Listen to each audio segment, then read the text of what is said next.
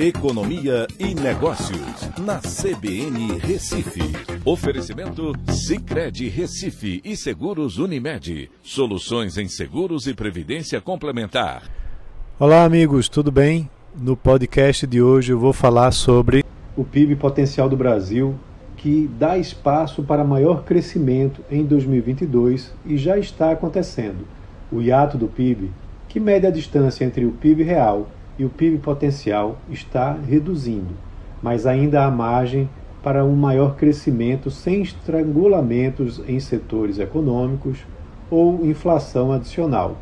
O PIB potencial é uma medida teórica que leva em consideração o quanto a economia cresceria em um cenário sem inflação descontrolada, com emprego em patamar que não pressiona a economia, ou seja, um ambiente sem pressões inflacionárias.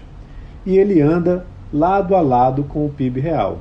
Em momentos de crise, há um descolamento entre os dois PIBs, e isso se dá pelo aumento da ociosidade na economia, causada por incertezas econômicas, políticas ou até mesmo externas. De 2015 para cá, o país tem ficado com uma diferença muito grande, com o PIB real abaixo do potencial.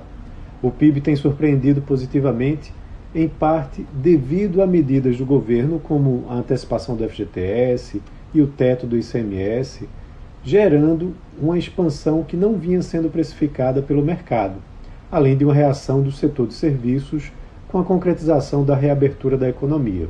Essa diferença caiu substancialmente e a ociosidade ainda existe, mas é bem menor que nos momentos do auge das crises que o país passou recentemente.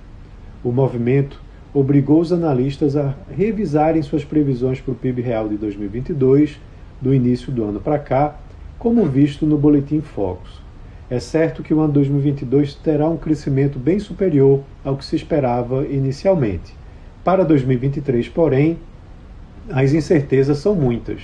Os analistas novamente falam em um crescimento muito baixo, com um risco fiscal muito elevado.